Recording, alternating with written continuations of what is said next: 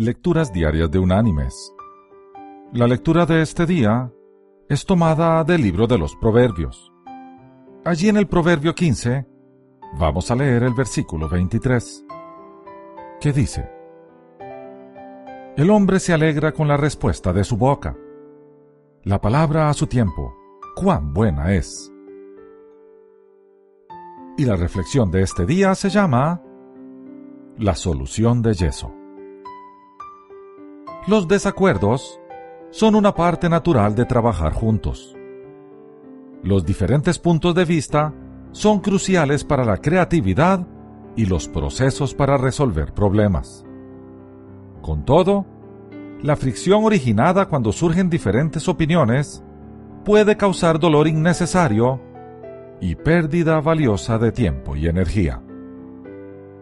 A veces, la mejor manera de convencer a alguien mientras se mantienen abiertas las líneas de comunicación, es con el simple silencio y una disposición a empezar a enyesar. Benjamin Franklin aprendió que esparcir yeso en los campos haría crecer las cosas. Se lo dijo a sus vecinos, pero no le creyeron, argumentando que el yeso no ayudaría para nada al crecimiento del pasto ni del trigo. Él guardó silencio. Pasado un tiempo, se fue al campo temprano en la siguiente primavera y sembró trigo. Cerca del camino, por donde los vecinos pasaban, trazó algunas letras con su dedo y puso yeso en ellas. Al cabo de una o dos semanas, la semilla brotó. Sus vecinos, al pasar por allí, se quedaron boquiabiertos cuando lo vieron. De un verde más brillante que todo el resto del campo, brotó el mensaje sembrado de Franklin en letras grandes. Y decía, a esto se le echó yeso.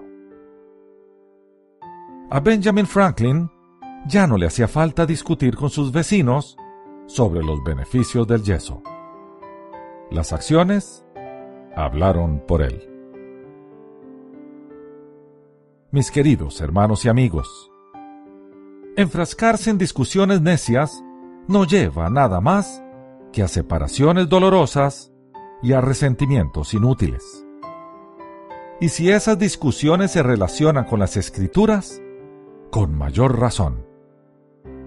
Cuando las discusiones ardientes se enfocan en Jesús y su palabra, Ganarlas implica perder al amigo y perderlas es devaluar su palabra.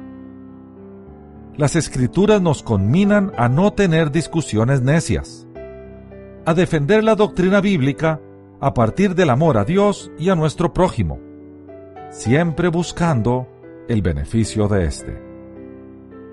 Cuando lo que nos mueve es el genuino amor por los demás, no discutiremos, enseñaremos. Que Dios te bendiga.